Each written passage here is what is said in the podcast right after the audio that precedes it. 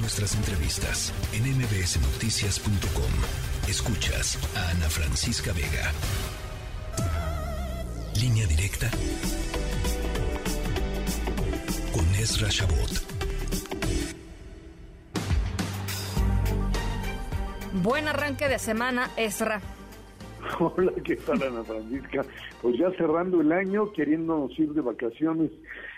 y no nos dejan, no nos dejan porque pues eh, parecería que el presidente de la República está insistiendo en que hay que terminar el año comprando un seguro, se llama el seguro para las elecciones de 2024 y eso es tener un instituto nacional electoral que le sirva y le sirva bien.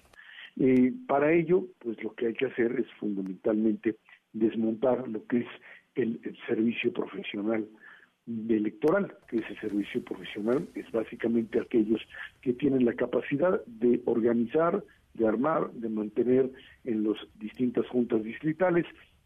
pues el funcionamiento cotidiano, no solamente en época de elecciones, de lo que es básicamente el registro, el manejo, eh, lo que en México terminó por convertirse en una columna vertebral de un modelo democrático y además de la forma en la que los ciudadanos nos identificamos, porque no hay una cédula de identidad, nunca se pudo finalmente armar eso que representaba supuestamente un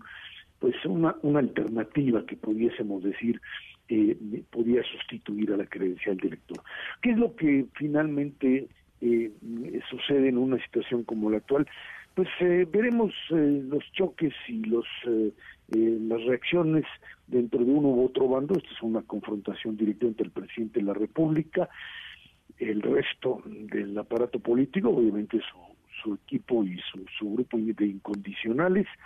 y bueno pues una figura que está ahí y que va a terminar pues ahora sí que pues le van a chiflar de una o de otra manera, va a estar allí sin posibilidades reales de contar una salida, que es Ricardo Monreal, que es la figura donde o queda bien con uno, queda bien con otro, o finalmente pues tendrá que decidir para uno u otro bando. Pero más allá del tema Monreal, que ha sido ya muy reiterado y que hoy está puesto allí como el cohetero de todo esto,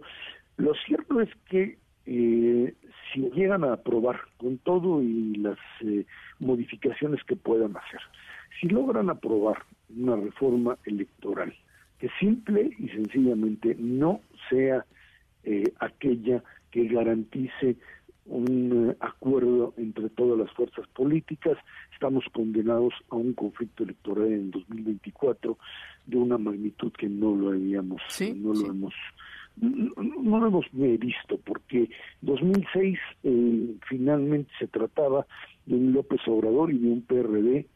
que eran oposición y que más allá de su capacidad de movilización no tenían afortunadamente la fuerza para reventar lo que sería el orden constitucional. Hoy hoy sí lo tiene Dona Francisca. y, fíjate, Sí, y fíjate, Ezra, eh, eh, cuando, cuando fracasó, o sea, cuando era evidente que iba a fracasar la reforma constitucional del presidente López Obrador, que fue antes de que efectivamente se votara la reforma y que no pasara, em, pues como que la interpretación, y aquí lo platicamos incluso tú y yo, la interpretación era que, pues que el presidente iba, iba a usar esa, esa digamos, derrota legislativa pues como bandera de campaña eh, y que seguramente presentaría algunas otras variaciones, pero jamás pensamos, la verdad, jamás lo, lo, pensamos que, fuera a presentar pues este llamado plan B con, con efectos potencialmente tan nocivos y sobre todo pues tan mal diseñado, Ezra, porque si, si se han detectado secciones enteras que son eh, inconstitucionales, eh, pues eso ya, eso ya no son ganas de, tener algo como bandera de, de, batalla, sino esto es, son ganas de, de seguir hasta el final y de meter a todas las instituciones del Estado mexicano en un debate y en una discusión total y absolutamente innecesaria. Es que uno supone que dentro de la estrategia del presidente de la República hay algo que se llama inteligencia y no, no la hay, Ana Francisca. Eh, digamos que Andrés Manuel mm, tiene la capacidad como para decir voy a perder la reforma eh, constitucional y tengo que tener un plan B. Eh, si ya estaba por descontado hace un par de semanas que no conseguía los votos necesarios para la pues constitucional, lo que necesitaba era un equipo de profesionales en derecho electoral que le pudiese encontrar mecanismos que fuesen aceptables, por lo menos, por lo menos para pues aquellos conocedores del propio derecho electoral, por lo menos para que un Ricardo Monreal le dijera, como le dijeron hoy, o como él dijo hoy, pues es que yo no puedo pasar esto porque si lo paso, pues yo voy a ser, ahora sí que yo voy a ser el malo de la película, porque a la hora que esto se venga para abajo, a la hora que la Suprema Corte, pues eh, porque es notoriamente anticonstitucional, me tire esto, el que va a aparecer como como, como responsable soy yo. Y creo que en ese sentido, eh, esta, es, esta es una combinación muy perversa de un ejercicio eh, de un poder ilimitado junto con una ignorancia también ilimitada. Porque esto de que, bueno, pues que se les metieron los duendes y les regalaron a los partidos chiquitos un montón de prebendas, bueno, pues uno dice, a lo mejor eso lo metieron para pues dejar que votaran o permitirles que votaran algo. Que los diputados no leyeron, pues no saben leer, son analfabetas funcionales, funcionales. Pero bueno, digamos que así es como está constituida la clase legislativa mexicana. Pero de allí a como hoy mismo Monreal con los con los este, periodistas les decía y que es tan terrible decía es que hay partes que pues le dije al secretario de gobernación no pueden pasar